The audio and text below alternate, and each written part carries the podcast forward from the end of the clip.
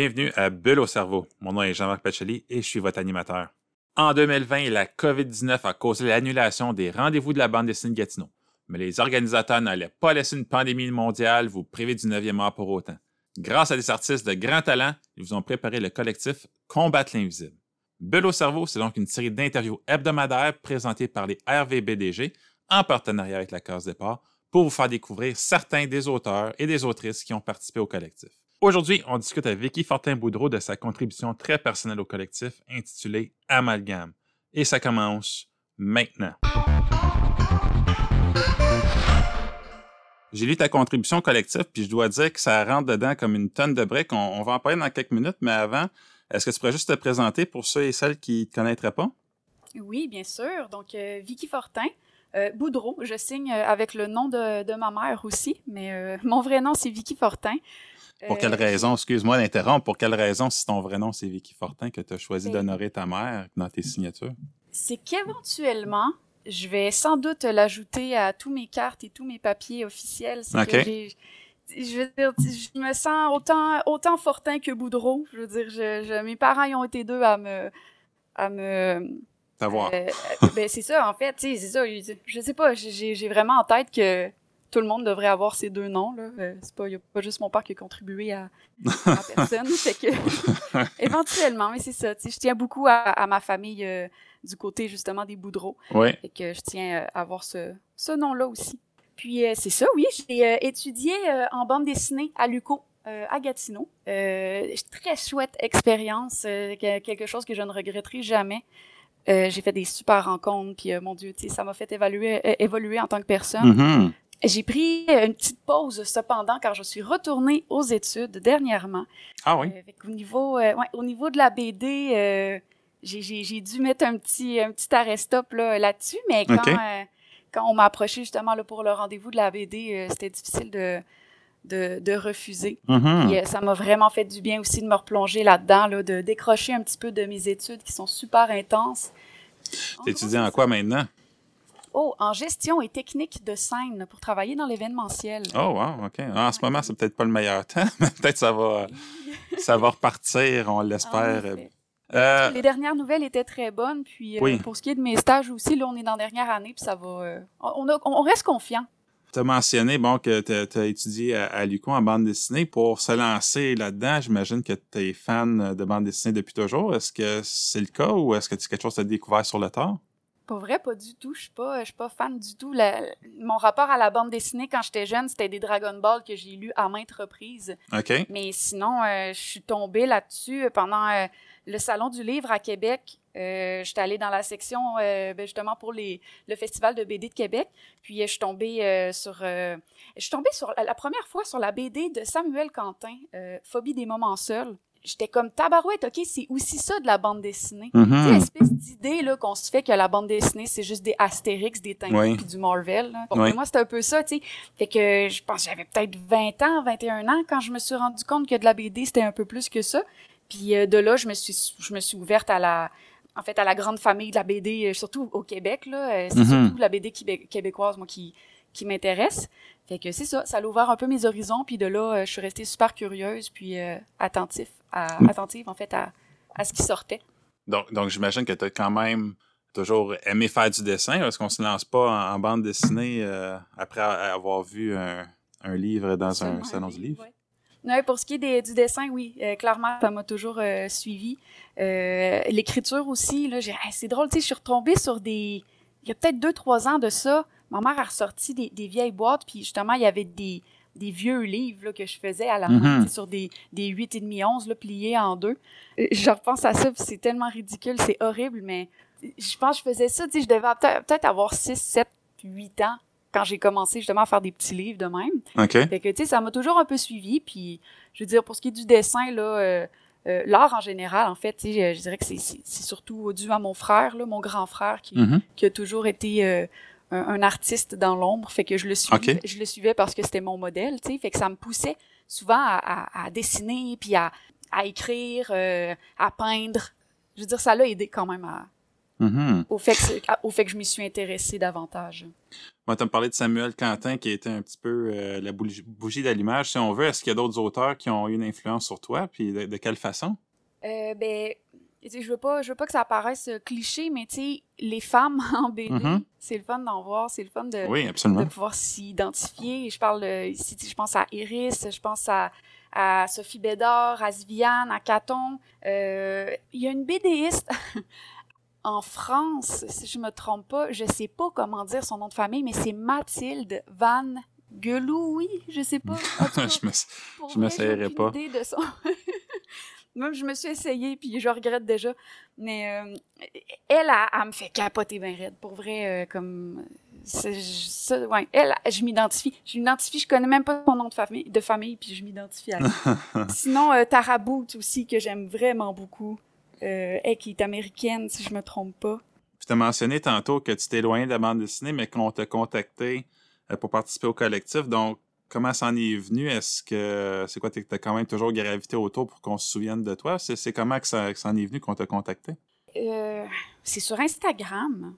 Euh, j'ai reçu, euh, j'ai reçu un, un message justement de, de Myriam, Myriam Roy, oui. ouais, que je ne connaissais pas du tout d'ailleurs, mais qui a l'air très sympathique. C'est ça, elle m'a contacté sur Instagram, puis euh, suite à ça, j'ai, je lui ai fait part de mon intérêt à participer au, au collectif, parce que je Mhm. pense qu'elle faisait une espèce d'appel à tous, en fait. OK. C'est ça, à partir de là, on, on a communiqué via euh, euh, courriel. Puis ça s'est enchaîné là, de manière assez, assez naturelle, en fait, là, à ce niveau-là. Mais c'est ça, à la base, c'est vraiment sur Instagram. Je suis très peu active sur Instagram. Bon, ben, au moins, Mais- le compte aura servi à quelque chose. Ouais, ben tu sais, peut-être que Sylvain Lemay, il a peut-être quelque chose à voir là-dedans. Mhm, oui, qui est directeur depuis, depuis les débuts. Je pense qu'il a vu tout le monde Oui. passer. Ouais, que Euh, ici comme euh, superviseur de stage. Fait que... OK. Et est-ce que tu peux nous dire, sans, sans trop euh, dévoiler euh, trop de détails, de quoi parle ta contribution? je suis beaucoup dans l'autofiction puis dans Mhm. l'autobiographie. Puis j'ai l'été dernier, je l'ai eu difficile quand même avec le décès de ma grand-mère, Oui. puis euh, une tonne de tâches que j'avais sur le dos euh, face à, à ça. C'est un, un décès que j'ai même pas eu. On, on dirait que je le réalise pas encore, puis je me suis même pas Mm. donné le droit de faire mon deuil. J'ai- l'impression que ça va me frapper à un moment donné, solide d'en face, mais en tout cas, euh, ça a été très, très, très difficile. Il y a eu des conflits euh, familiaux aussi, euh, beaucoup de manipulation, puis de... Il y a- comme la famille s'est séparée en deux clans, si on veut. Mhm. Puis ma grand-mère s'est faite en- embarquer, tu sais, dans... En fait, c'est un cancer euh, du cerveau qu'elle a. qu'elle a OK. eu. Puis euh, c'est ça, tu sais, on, on a un peu euh, profité d'elle, puis euh, moi, ça m'a mis hors de moi. Puis j'ai de la misère à extérioriser tout ça, tu Mais ça m'a fait du bien, tu sans vouloir en vouloir, puis sans vouloir me venger de Mhm. quoi que ce soit. Ça m'a fait du bien de mettre des mots là-dessus. Ça m'a fait du bien de pointer du doigt, tu sais, les responsables de, de toute cette, cette folie-là. Mhm. Mais c'est ça. Choisir d'aborder un sujet qui est aussi personnel, euh, est-ce que ça l'a été, euh, est-ce que ça allait de soi ou c'est, comment que ça en est venu que, que tu as choisi de, de parler de ça? Oui, ça va de soi pour moi. Je suis tout le temps bien, je veux dire, axée sur Mhm. moi. c'est pas à dire, mais ouais, c'est un peu ça quand même. Tu sais, juste pour donner un exemple, le projet euh, de fin de session, là, le projet, euh, euh, je veux pas dire intégrateur, là, euh, mais en tout cas, on avait un, un De synthèse? Oui, merci. Projet intégrateur, c'est dans mon programme en ce moment, c'est pour ça que Ah j'ai ça en, en tête. Mais euh, oui, c'est ça, le projet synthèse euh, de bande dessinée, justement, je parlais de mon de mon euh, développement psychosexuel de mon enfance à mon âge adulte. OK. Tu sais, ça encore là, c'est super personnel. Là, je veux Oui. dire, je confie, je- en tout cas, tu sais, je, je m'ouvre littéralement à, à, à des gens que je, je connais même pas. Puis Mhm. je fais part de plein, plein de secrets, puis de, de, de trucs super. euh, c'est super malaisant, tu sais, puis c'est super gênant, mais on dirait que ça m'a. Encore là, tu sais, ça ça m'a permis de dé- détabouser. Est-ce que ça se dit? On vient de le dire, là. D'accord, donc ça m'a aidé à, à détabouser le, le, le, le sujet, en fait, là, qui est la sexualité. J'ai toujours eu un, un rapport euh, assez euh, particulier avec les- la sexualité. Là, je, je, je me permettais pas de, d'accepter certains, certains choix ou certains gestes. Puis ça m'a comme aidé à accepter l'adolescente puis la petite fille que j'ai que j'ai été, tu sais. OK, oui. Fait que ça, c'est ça, ça m'a comme fait, hey, ben, tu sais, comme. Et puis je me suis rendu compte aussi, à, à, à, force de parler avec les gens, que tout le monde était un peu dévergondé, là. Je veux dire, tu on découvre ça super tôt, puis c'est tout à fait normal. Fait qu'on dirait que ça m'a comme aidé à réaliser, euh, à, réaliser tout ça. Et euh, est-ce que, bon, pour euh, ta, ta, contribution, l'amalgame dans, dans Combattre l'invisible, c'est pas le cas, mais est-ce que tu abordes ça de façon humoristique d'habitude, ces, ces genres de sujets-là, comme un peu ton dévergondage détaboulisé, est-ce que c'est quelque chose que tu approches de façon humoristique ou c'est euh, sérieux? Il y a un petit peu de sérieux quand même, là, parce que euh, tout ce processus-là est venu du fait que ma mère m'a annoncé dernièrement que j'avais peut-être été euh, victime de. tu je ris, là, c'est pas drôle, là, mais en tout cas, tu sais, de, d'attouchement sexuel. oh, ok, non, c'est pas drôle, effectivement. ça, ça c'est pas drôle, mais reste quand même que le, je suis quelqu'un qui a beaucoup beaucoup d'autodérision, puis mm-hmm. j'avais pas envie que ce soit lourd, là, vraiment pas. Puis je pense que la l'humour, c'est vraiment un bon, une bonne manière de, de se sortir de des, euh, des, des, moments plus difficiles, puis de des, des, questionnements aussi qui sont un peu plus, euh, plus difficiles. Fait que je pense que ça, ça fait juste aider au niveau du, de mon processus, du moins. Euh, je dirais que c'est la première fois là, que j'écrivais, pour ce qui est d'amalgame, c'est la mhm. première fois que j'écrivais avec autant de sérieux. OK. Tu sais, j'écris, dans la vie, j'écris beaucoup plus que je dessine. Mhm. Là, je suis en train de travailler sur des projets, puis tout est complètement euh, ridicule, je veux dire. c'est tout le temps, c'est tout le temps super absurde, puis c'est tout le temps inspiré quand même de ma vie ou de la vie de mes proches. Mais là, euh, là, c'était hors de question. Je voulais pas, euh, je voulais comme vraiment pas inclure l'humour là-dedans. Mhm. non, je, je, le faisais aussi un peu pour l'honneur de ma grand-mère, puis je le faisais aussi comme cadeau à, ma mère qui a trouvé ça euh, très, très, très, très difficile dans les derniers mois. Ouais. Quand je lui ai fait lire, là, justement, elle était tellement touchée, elle est partie à pleurer. Elle savait même pas que j'avais participé au collectif. Fait que, Elle a eu une, belle surprise, mais euh, c'est ça. Puis Amalgame, euh, c'est pas une BD traditionnelle, donc est-ce que tu peux nous parler un peu de ton approche graphique? C'est quoi qui, Je sais que tu as dit que tu fais plus de texte que de dessin euh, euh, habituellement aussi. Est-ce que donc qu'est-ce qui t'a poussé à adopter ce style-là pour euh, ta contribution? Euh, ben, c'est ça, en fait. C'est le fait que j'aime beaucoup plus écrire que dessiner. Puis, je, je, je l'ai fait là, pendant trois ans à, mm-hmm. Gatineau, là, de, de, faire des, des planches avec 13 000 cases, puis des phylactères, puis des Ça fait des petits dessins, ça. pour vrai, comme j'ai pas... Euh, j'aime... C'est plate à dire, là, mais j'aime pas assez dessiner pour faire des planches complètes. ça, ça va, ça va m'écœurer. J'aimerais plus le fait de... ouais, il y a quelque chose qui va se briser si je me mm-hmm. force à faire, à faire quelque chose que je veux pas. sais fait que je veux pas, je veux pas m'en aller euh, là-dedans. Là, j'ai trouvé un, un autre moyen d'y arriver. Puis j'ai vu aussi que c'était possible. Là, euh, on pense tout de suite, quand on voit ce, ce genre de planche-là, on pense tout de suite à Mélodie Vachon. Oui. Puis, euh, je veux dire, ça fait pas ça fait cinq ans peut-être que je l'ai découvert. C'était à ma troisième année justement à Gatineau.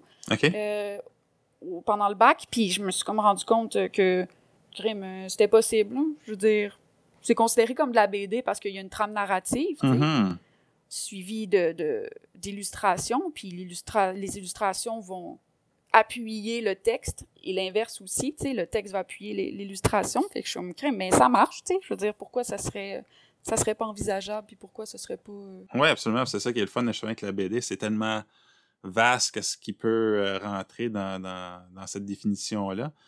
Tu as mentionné parmi euh, les artistes qu'on retrouve dans le collectif, il y a Iris que, que tu as dit que c'était quelqu'un que, que tu admirais. Euh, comment on sent quand on apprend qu'on va partager un collectif avec euh, quelqu'un comme ça? Est-ce qu'on sent une pression ou c'est comment tu t'es senti? Ben pour vrai, non, il n'y a pas de pression. Je veux dire, on a toutes eu l'occasion une fois de de se parler. Je veux dire, on, c'est tellement une petite famille en, en bande mm-hmm. dessinée au Québec, fait que c'est tout le temps des visages qu'on revoit à chaque, euh, à chaque année parce qu'on va dans les mêmes festivals. Puis, Eris, si je me trompe pas, il me semble qu'on l'avait vu en conférence. Puis, euh, euh, j'ai déjà fait aussi des, des, des collectifs avec d'autres d'autres auteurs, je vais dire professionnels, parce que je, je tu sais, c'est pas mon métier à moi, là. Je, je, gagne pas ma vie en faisant de la, de la BD. Mais c'est ça, tu sais, je pense à justement euh, l'île à l'os qu'on avait fait avec avec euh, un de nos profs justement qui il y avait plein plein plein de d'auteurs professionnels euh, Mhm. qui avaient participé. Fait que non au niveau de la pression il y en a pas je veux dire ils sont toutes meilleures que moi mais ça reste quand même des des humains. Ben oui, tout à fait. Puis, comme dernière question, une chose que j'ai réalisée avec, en faisant un balado avec des gens en bande dessinée, c'est qu'il y a beaucoup d'auteurs de bande dessinée qui s'inspirent de la musique. Est-ce que c'est aussi ton cas? Hein, c'est full une bonne question. Et pour vrai, je me suis jamais questionnée vraiment. Euh, ben, quoique, je veux dire, tu sais, la musique a toujours vraiment beaucoup fait partie de ma vie. C'est la raison d'ailleurs pourquoi j'ai changé de, de milieu. Oui. C'est la raison pour laquelle j'étudie en gestion technique de scène, parce que j'ai en tête de travailler euh, justement dans des festivals de musique là, au niveau de la, de la Mhm. gestion, de l'organisation événementielle. Mais, euh, tu sais, il n'y a pas une fois que je vais dessiner euh, sans ou bien écouter de la musique ou bien écouter un podcast, que je dirais, ben oui, c'est sûr, ça, c'est sûr, ça, ça m'inspire, là. Je veux dire, ça m'inspire, mais pour dans toutes les facettes de ma vie, je pense, pas juste en BD. C'est déjà tout pour cet épisode. Revenez-nous la semaine prochaine pour un entretien avec Christian Canel. Pour en savoir plus sur Vicky ou sur la prochaine édition des Rendez-vous de la bande dessinée de Gatineau, vous trouverez tous les liens nécessaires dans la description de l'épisode. Merci à Vicky Fortin-Boudreau et à vous d'avoir été là. Ciao!